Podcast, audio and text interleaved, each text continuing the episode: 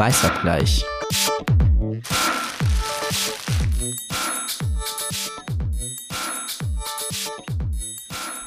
Hallo und herzlich willkommen zu einer neuen Folge Weißabgleich. Ich freue mich sehr, mal wieder vor dem Mikro zu sitzen, auch wenn ich mich gleich direkt für meine nasale Stimme entschuldigen muss für alle ZuhörerInnen. Ähm, und ich freue mich sehr, dir heute digital gegenüber zu sitzen, liebe Jasmin. Mein Name ist Malaika Ribus-Mbami und ähm, wir möchten uns heute einem Aspekt des Ukraine-Kriegs widmen, das ähm, bleierne Thema, was so über uns allen liegt. Und ähm, haben uns Gedanken darüber gemacht, was es für Menschen bedeutet, auf der Flucht zu sein, beziehungsweise konkreter gesagt uns ähm, darüber Gedanken gemacht, was für bestimmte Gruppen bedeutet, auf der Flucht zu sein. Man, wir hören und lesen hier immer verschiedenste Geschichten und ähm, darüber wird einfach deutlich, dass nicht für alle Menschen ähm, gleich sind, die hier ankommen. Und darüber wollen wir heute ein bisschen reden und mal unsere Gedanken gemeinsam sortieren. Aber jetzt erstmal Hallo, liebe Jasmin. Hallo Malaika, schön dich zu sehen digital. Ähm, ich bin Jasmin Kalarikal. Ja, ähm, ich weiß nicht, wie es dir ging. Ähm, ich war so wirklich schockiert äh, anfangs über diesen Krieg. Äh, bin ich immer noch. Also, aber ich hatte ganz große Schwierigkeiten, auch so diese Informationen und Bilder zu verarbeiten und überhaupt so klare Gedanken zu fassen. Ähm, wie war das bei dir? Ja, ging mir ganz ähnlich.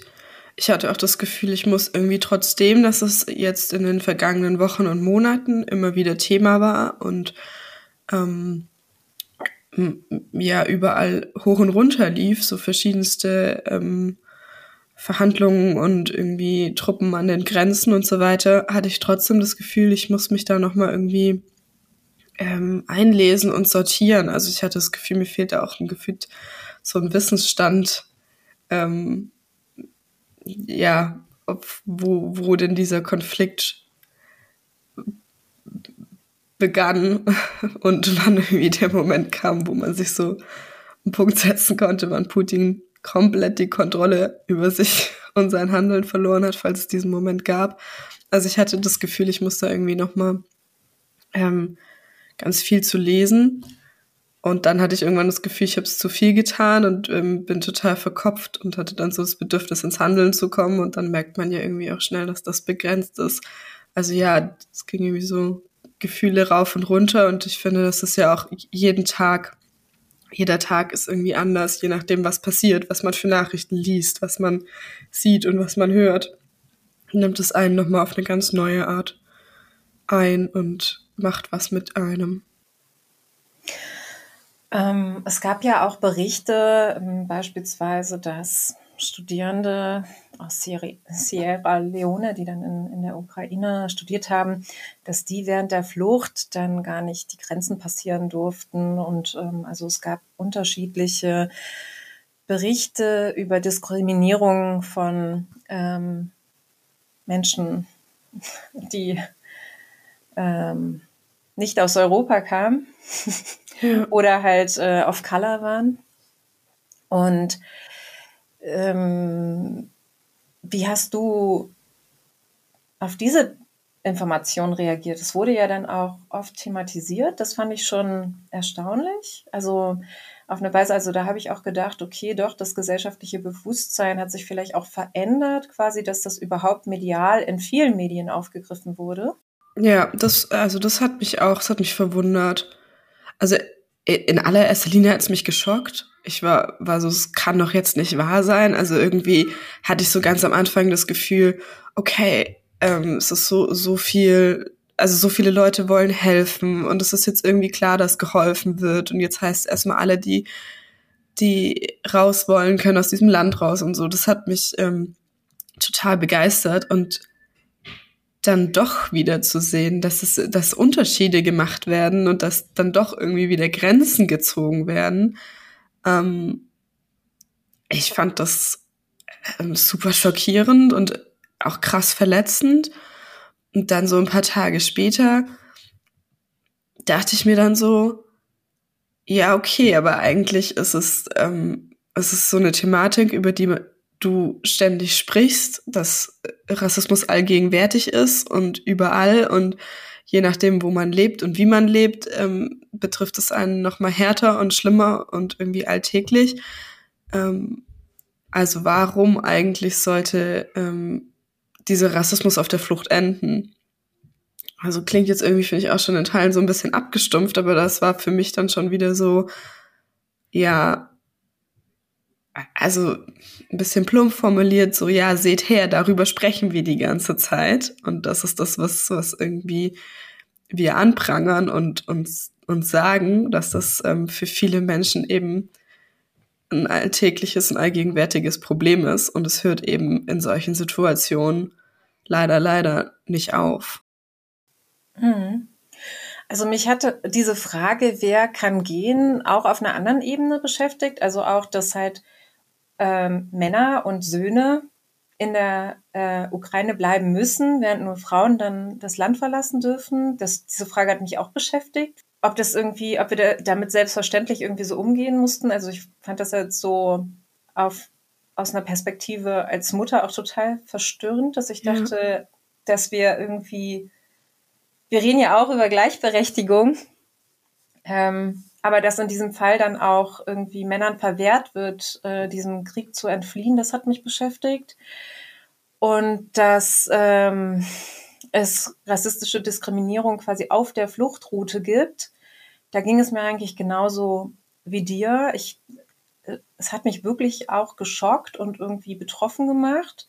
Also auf einer zusätzlichen Ebene dann, weil das ja dann dazu kommt. Also du, also alle Menschen, die auf der Flucht sind, sind in einer wirklich traumatischen Situation. Und wenn dann Menschen quasi zusätzlich noch rassistische Diskriminierung erfahren, dann kommt das einfach ja noch on top.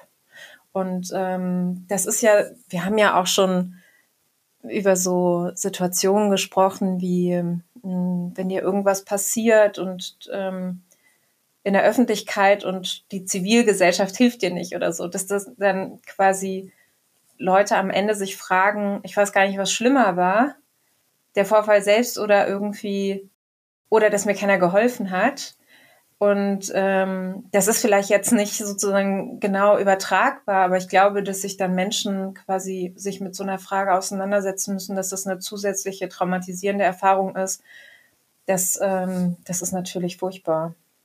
Ja, ich, also, ich finde das total abstrus, absurd bis jetzt noch. Und ähm, was mich auch beschäftigt, ist, dass man diese, ähm, diese Situation ja in Teilen immer noch hört. Also ich finde, es gab ja irgendwie, das ist jetzt schon auch wieder ein paar Wochen her, wo das medial sehr groß war und ähm, gesagt wurde, dass eben nicht weiße Menschen oftmals Stunden, Tage lang an den Grenzen warten mussten, währenddessen eben andere Menschen dann durchgewinkt wurden.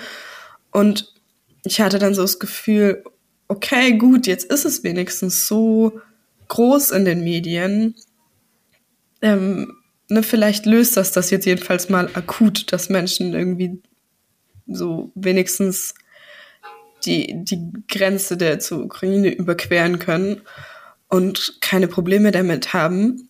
Und was ich dann mich jetzt immer noch schockiert, ist so, dass es anhält, diese Geschichten. Also vielleicht nicht mehr akut an der Grenze, aber in Teilen hört man ja das auch von verschiedenen Hilfsorganisationen.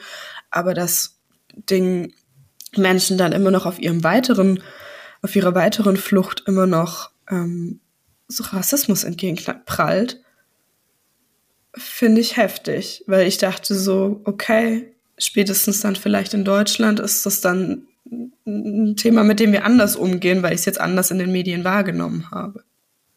Hm. Ja, es ist halt, ähm, ich meine, ein Krieg ist ja eine, hm, eine außerordentliche Situation einfach. Also du hast eine Situation, die einfach komplett außer Kontrolle gerät und Menschen müssen dann fliehen und alles, was sie haben, hinter sich lassen. Und ähm, ich finde, das sieht man dann in diesen Beispielen auch gut, dass wir dann natürlich nicht, diese Kapazitäten sind dann nicht da. Also das, was halt irgendwie vielleicht, ähm, wenn wir noch in einem alltäglichen Leben sind und nicht in einer Kriegssituation sind, schon irgendwie nicht mit Rassismus äh, umgehen können, wenn wir nicht inklusiv leben können, wenn wir nicht geschlechtergerecht leben können, dann können wir das auch nicht in einer Kriegssituation. Und das ähm, sieht man dann auch. Und das fand ich zum Beispiel auch, äh, wir hatten in der Taz auch so einen Bericht darüber, was bedeutet das denn eigentlich für äh, Geflüchtete mit einer Behinderung? Mhm. Ähm, du hast natürlich auch schon im Alltag die Situation, dass eine Gesellschaft in der Regel nicht inklusiv ist oder sehr wenig inklusiv ja, ist. Und genau diese gleichen Hürden hast du natürlich dann auch auf der Flucht und du hast natürlich dann nicht die Struktur, die das dann auffängt und auf deine Bedürfnisse eingeht. Ne? Also das ist dann immer, was dann noch zusätzlich dazukommt. Und ähm, ja, also ich glaube, wenn Menschen manchmal sagen, sie verstehen nicht sozusagen, was Intersektionalität bedeutet, dann glaube ich, ist das so ein guter Moment, um das zu verstehen, dass man, dass Situationen so verwoben sind, dass man auf der Flucht ist und eine Frau ist und dann, das hat man ja auch bei den weißen ukrainischen Frauen gesehen. Also es gab ja dann auch die Situation, dass die an Bahnhöfen ankamen und dann irgendwie ähm, also oder Berichte darüber, dass dann äh, Männer dorthin gefahren sind, irgendwie so Menschenhändler, um diese Situation und die Hilflosigkeit dieser Frauen mit Kindern gleich auszunutzen. Also, dass man immer die Verletzlichkeit, die man mit sich trägt, egal äh, auf welcher Ebene, die dann natürlich auch nicht in einer Kriegssituation verschwindet. Ja, absolut. Und ich frage mich da die ganze Zeit, wie also, ich meine, natürlich kann man sich auf so eine Ausnahmesituation nicht, nicht vorbereiten. Das, das passiert und dann muss gehandelt werden. Und ähm, trotzdem frage ich mich, wie, wie jetzt akut noch Dinge abgepuffert werden sollten, könnten. Ja, also, natürlich. Also. Ich, ich nehme das wahr, dass so in meiner Twitter, Instagram, Social Media Bubble irgendwie super viele Menschen mh, mm, sich sehr schnell zusammengeschlossen haben, also dann explizit an die Grenzen gefahren sind. Gerade von Berlin aus ist das ja dann in Teilen wirklich nicht, nicht weit, ähm, um explizit ähm, queere Menschen nach, nach Berlin zu holen oder BPOC, also wirklich sich zusammengetan haben, das Problem gesehen haben und irgendwie gesagt haben, sie haben die, die Möglichkeit und die Kraft, da, da zu helfen das habe ich enorm wahrgenommen und das fand ich auch war eine krasse Geschwindigkeit, wie sich da in Teilen ähm, so Menschen zusammengetan haben. Also das fand ich wirklich ähm, richtig faszinierend oder finde ich immer noch faszinierend. Und trotzdem ist ja das, das große, gewaltige Problem nicht gelöst. Also nee. du hast gerade jetzt alleinreisende Frauen angesprochen, so wo ich immer noch das Gefühl habe, okay, aber es, es bleibt und ähm, was, was, was tun wir dagegen? Und das sehe ich eben nicht auf den Schultern einfach nur von engagierten Freiwilligen. Nee, absolut. Das stimmt. Ähm, aber das, was du ansprichst, ähm, das habe ich auch so mitbekommen und erlebt. Und das stimmt mich in diesem ganzen Grauen auch hoffnungsvoll auf eine Weise, weil ich denke, dass, dass es das überhaupt gibt, dass das ein gesellschaftlicher Fortschritt ist, quasi, dass so aus der Zivilgesellschaft heraus ähm, so Bedürfnisse von verschiedenen Gruppen und Verletzlichkeiten erkannt werden und dass dann auch Hilfe organisiert wird. Also das finde ich ist ja ähm, in diesem ganzen traurigen Thema ähm, ein schöner hoffnungsvoller Aspekt, finde ich. Aber du hast recht, ähm, es ist halt nicht die Aufgabe der Zivilgesellschaft, ähm, diese Probleme zu lösen, sondern man braucht auf einer anderen Ebene ähm, Strukturen, die das auffangen können. Und ähm, dass das halt auch nicht so ist, das hat man ja dann auch gesehen, wenn wir jetzt sozusagen in, auf diesem Weg der Flucht weitergehen, in der Ankunft ähm, in Deutschland. Ähm, hat sich ja das weiter gezeigt, diese Ungleichbehandlung. Es gab dann Berichte darüber, dass die Bundespolizei gleich die Leute, POCs, rausgezogen hat, ähm, um zu gucken, ähm, darfst du eigentlich hier sein und so weiter, ähm, während ja, des weißen Geflüchteten einfach nicht so erging. Ja, also das, ähm, ich habe ein Interview gehört im Morgenmagazin, glaube ich. Das muss ich mal raussuchen für die, für die Show Notes. Ähm, von einem AfD-Politiker, ich glaube aus dem Saarland, ähm, der eben nochmal betont hat, dass auch die AfD natürlich dafür ist, dass jetzt jeder kommen kann und ähm, Schutz suchen kann. Aber das natürlich total fragwürdig ist, was denn jetzt plötzlich nigerianische Studenten, die keine, ähm, keinen äh, nicht ukrainisch sprechen oder nicht gut ukrainisch sprechen, ähm, dass ja wohl klar sein muss, dass die sich nicht einfach ins Land mogeln können. Aber sie haben halt das Recht zu fliehen. Und genau, also ich, ich saß dann so und dachte mir so, okay, sind wir jetzt ehrlich, ich habe irgendwie nichts anderes von dir erwartet. Mhm. Aber trotzdem diese blanke Respektlosigkeit ich mir so dachte, ich würde so gerne jetzt so Zuschauerfragen haben oder anrufen können und die einfach fragen, okay, gut, Peter, du hast jetzt ein Problem damit, dass die kommen. Ähm, aber erklär uns doch jetzt bitte doch mal, wie sie denn anderweitig das Land verlassen können. Also, äh, es gibt super viele Menschen, die wollen überhaupt nicht lange in Deutschland bleiben. Die möchten einfach nur raus aus der Ukraine, um von hier an, also ne, in andere Länder zu Verwandten, zu Freunden, whatsoever. Und selbst wenn sie hier bleiben möchten, ist das auch ihr gutes Recht, dann auch ihre, wegen mir jetzt, um in diesem Fall zu bleiben, Studentenwohnung wird gerade zerbombt, so, who cares?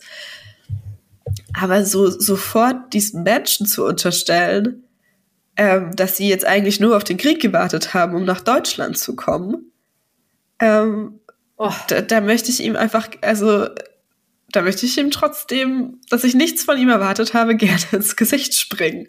Mhm. Und finde es dann auch wieder faszinierend oder fand es in dieser Situation faszinierend, ähm, dass ähm, ihm dann trotzdem so die Bühne gelassen wird. Also es wurde, es, es gab keine Zuschauer, ähm, es wurde nicht kommentiert oder so, ne? Er durfte das so sagen und das so klarstellen und ähm, dass es ja total logisch ist und dann war auch wieder gut. Hm. Naja, aber dann war es ein Interview oder nicht? Doch, ja, ja, es war ein Interview so rund um die, rund um die Saarlandwahl, war so kurz. Mhm. Es ging natürlich ne, um vieles, also dass die AfD irgendwie es nicht geschafft hat, einen Spitzenkandidaten aufzustellen, pipapo, aber halt auch natürlich Fragen zum Ukraine-Krieg, weil eben mhm. allgegenwärtig. Naja, gut, aber es wäre ja auch dann vielleicht Aufgabe des Interviewers oder der Interviewerin gewesen, äh, das nicht so stehen zu lassen. Ähm, was ja auch diskutiert wurde, so ges gesellschaftlich, ähm, war die Frage, inwiefern unterscheidet sich diese Situation heute von 2015? Ja. Und hast du da eine Meinung zu? Mm, ich habe ehrlich gesagt nur ganz viele Fragen dazu. Also, ja, dann sag die doch mal. Ich, also ich finde, ich weiß nicht, es ist vielleicht auch einfach eine andere Wahrnehmung. In erster Linie, weil ich irgendwie äh, älter geworden bin, weil ich jetzt anders arbeite, weil ich mehr, ähm, mehr Nachrichten und Medien konsumiere und auch mehr in den sozialen Netzwerken irgendwie unterwegs bin. Ich habe so ein Gefühl, was natürlich nicht auf irgendwelchen Zahlen basiert, dass 2015, dass ganz viele Leute zwar der Meinung waren, ja, die Menschen sollen bitte kommen und die brauchen Schutz und man muss ihnen helfen, aber dass das, sage ich mal, vor Ort sein und diese enorme Hilfsbereitschaft, auch sich sofort räumlich zu verändern und, und irgendwie seine Wohnung zu öffnen oder ähm, äh, weiß ich nicht, tagelang irgendwo vor Ort zu sein und zu übersetzen und zu kochen und also was auch immer. Es sind ja ganz verschiedenste Aktionen irgendwie aus dem Boden gestampft worden. Ähm, da habe ich das Gefühl, da ist der Kreis an Menschen, die das tun, größer geworden. Mhm. Also, dass das mehr so ein kompletter Schnitt durch die Gesellschaft ist. Und 2015 hatte ich in Teilen das Gefühl, ähm, auch in Berlin am Lagé, so dass das oft Leute waren, die schon seit Jahren sehr engagiert waren in der Flüchtlingshilfe, die da schon mh, mm, sehr lang dabei sind, ähm, um es jetzt irgendwie so ganz plakativ zu sagen, die seit Jahren irgendwie grün links wählen und da super drin sind und engagiert sind. Und jetzt habe ich so das Gefühl, auch in meinem größeren Umfeld, da sind Leute, die sagen, gar kein Problem, ich nehme hier Menschen auch, auch für die nächsten Monate, wo ich so denke, wow, okay, ich dachte, mit dir hat man vielleicht eher so eine Debatte, dürfen die überhaupt länger als 30 Tage kommen? Ich formuliere das jetzt sehr zugespitzt, nur um klar zu machen, so was, was, was so ein. Gefühl davon ist, was ähm, ich so wahrnehme, von dem ich aber gar nicht weiß, ob das daran liegt, ehrlich gesagt, wirklich, ob ich anders Dinge konsumiere und davon einfach mehr mitkriege als 2015 oder ob das wirklich, ob es da wirklich einen Shift gab, dass, dass Menschen sich ähm, der Thematik anders annehmen. Hm, also ich glaube, seriös können wir das beide nicht beantworten, ähm, weil das ist ja auch wir haben ja auch subjektive Wahrnehmung, ja. ähm, wie das jetzt so ist. Aber ich glaube, da ist schon so in diesem Gedanken, also der Gedanke ist bei mir auch aufgekommen. Ich glaube schon, ehrlich gesagt, äh, wenn ich jetzt so an 2015 zurückdenke, dann gab es auch in Bayern, äh, wo ja jetzt nicht die Mehrheit links irgendwie wählt, ähm, auch eine sehr, sehr große Bereitschaft, Leute mhm. aufzunehmen und viel ähm, Hilfsbereitschaft. Also ich glaube, ganz so stimmt es nicht. Aber trotzdem habe ich auch das Gefühl, es sind auf jeden Fall mehr Leute plötzlich geworden, die wirklich gesagt haben, ich räume ein Zimmer frei. Also das ist so meine hm. ähm, persönliche ähm, Beobachtung. Aber das muss überhaupt nicht stimmen. Und ähm, ich finde, was ich daran schön finde, ist, dass ich denke, was gleich geblieben ist, dass es viele Leute gibt, die helfen. Also das ist schön, finde ich. Das ist gut. Und ähm, ich würde umgekehrt aber sagen, äh, dass was sich auf jeden Fall verändert hat, ist der Umgang der AfD mit dieser Flucht und die gesellschaftliche Debatte darum. Das kann sich natürlich auch noch verändern, aber das hast du ja auch schon gesagt dass ähm, die AfD nicht von Anfang an gesagt hat, die müssen alle raus, macht die Grenzen dicht, äh, Überfremdung, Rassismus, Sozial, Schmarotzertum und welche Diskussionen da immer so mit dranhängen, ja. Ähm, die kam diesmal nicht so auf. Und ähm, die kam dann nur in Bezug auf bestimmte Gruppen wieder auf. Ähm, mhm. Und das, glaube ich, ist ein Unterschied zu 2015. Ja, ich frage mich da immer ein bisschen, ob das ähm, für die AfD sozusagen, also ich glaube, das ständ ihnen so oder so nicht gut, tatsächlich, aber das ist jetzt nur eine Mutmaßung, bin überhaupt keine Insiderin so. Ähm, aber ich frage mich, ob das ihnen jetzt auch viel, viel einfacher fällt, das zu sagen, ähm, weil vor allem nur in Anführungszeichen Frauen und Kinder kommen. Also dass das besser in ihr in ihr Bild passt. Ne? Und ähm, 2015 war ja immer so nach, also da haben sie ja praktisch genau das verlangt, was jetzt momentan von ähm, Männern in der Ukraine verlangt wird, nämlich bleibt da und kämpft für euer Land. Das war ja immer so die, die, der, der, der super tolle Satz von jedem AfD-Politiker. Ähm, und deswegen frage ich mich, ob so äh, das im Hintergrund so für sie der, so dass sie sich denken, ja gut, das ist jetzt für uns auch ein Bekenntnis, was uns jetzt nicht schwer über die Lippen kommt.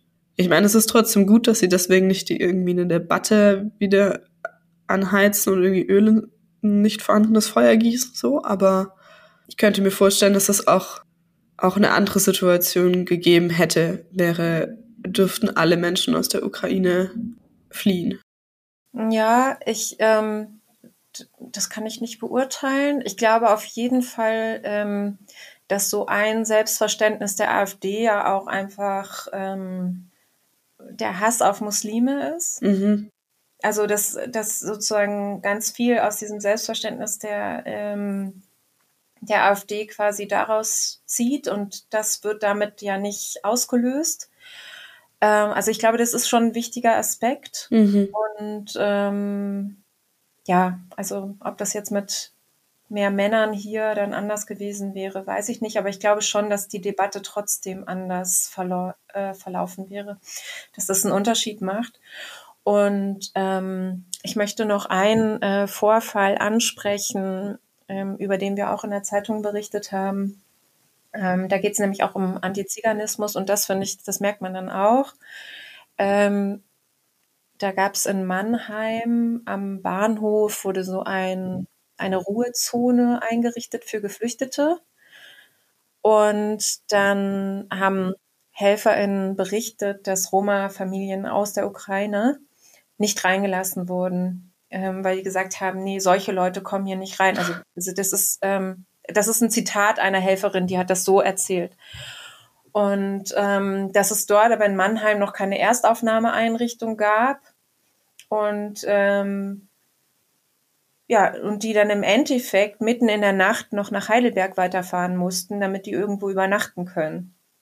Und das ist natürlich auch total krass. Und da habe ich dann auch gedacht, das ist halt, das berührt auf der einen Seite den Antiziganismus, der verwaltet ist, auf jeden Fall, und auch die Stereotype, die kommen, um sich zu bereichern. Und auf der anderen Seite auch diese Frage, wer kann denn aus der Ukraine kommen? Also wer gehört mhm. dazu? Ne? Ja. Ähm, diese Debatten führen wir hier auch und ähm, die spiegeln sich dann auch in wirklich diesen prekären, ähm, furchtbaren Situationen wieder. Und äh, ja, ich bin mir sicher, dass äh, die AfD da jetzt nicht sagen würde, diese Frauen und Kinder müssen, dem müssen wir helfen. Ja, ja, da hast du wahrscheinlich recht. Aber das, was du gerade gesagt hast mit dem, wer darf denn aus der Ukraine kommen, ähm, finde ich ganz spannend, weil mh, hm, bevor diese ganzen äh, Meldungen kamen und Leute berichtet haben, wie schwer das für einige Menschen eben ist zu fliehen, äh, dachte ich auf so eine Frage ist so total logisch, naja, jeder, der in diesem Land lebt, ne? also jede Person, die in der Ukraine lebt, sei es irgendwie seit drei Wochen oder schon immer oder ist mir egal, ähm, ist mit Krieg konfrontiert. Und das ist unsere Aufgabe jetzt, diesen Menschen einen Weg aus diesem Krieg zu bieten. So. Und das alles weitere klärt man dann. So. Ja, und ich würde sogar noch das anders formulieren, zu sagen, es ist ihr Recht quasi. Also ja. es gibt ein Recht auf ja. Asyl und es ist gar nicht sozusagen eine Frage der Großzügigkeit, ob wir das machen müssen ja, oder nicht, total. sondern ähm, wir müssen das machen. Ja. Genau.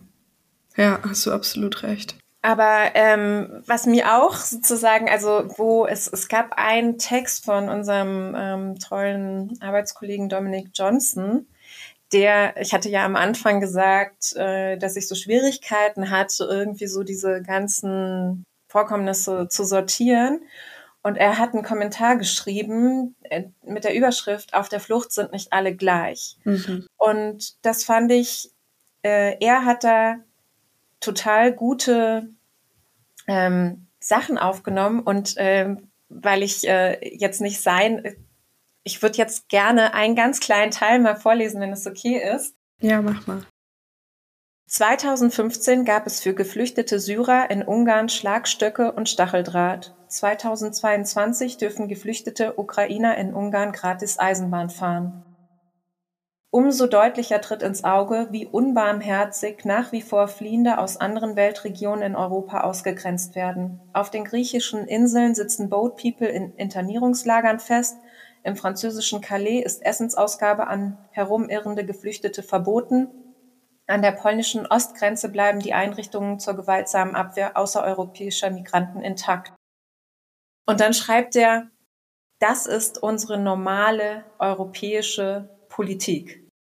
Ne? Und das fand ich war auch ein Gedanke, den ich hatte, dass wir irgendwie plötzlich mit dieser Flucht und mit diesem Krieg anders umgehen hier in Europa. Und das finde ich hat er ganz gut äh, auf den Punkt gebracht, während wir uns an andere ähm, Missstände, un anderes Unrecht längst gewöhnt haben.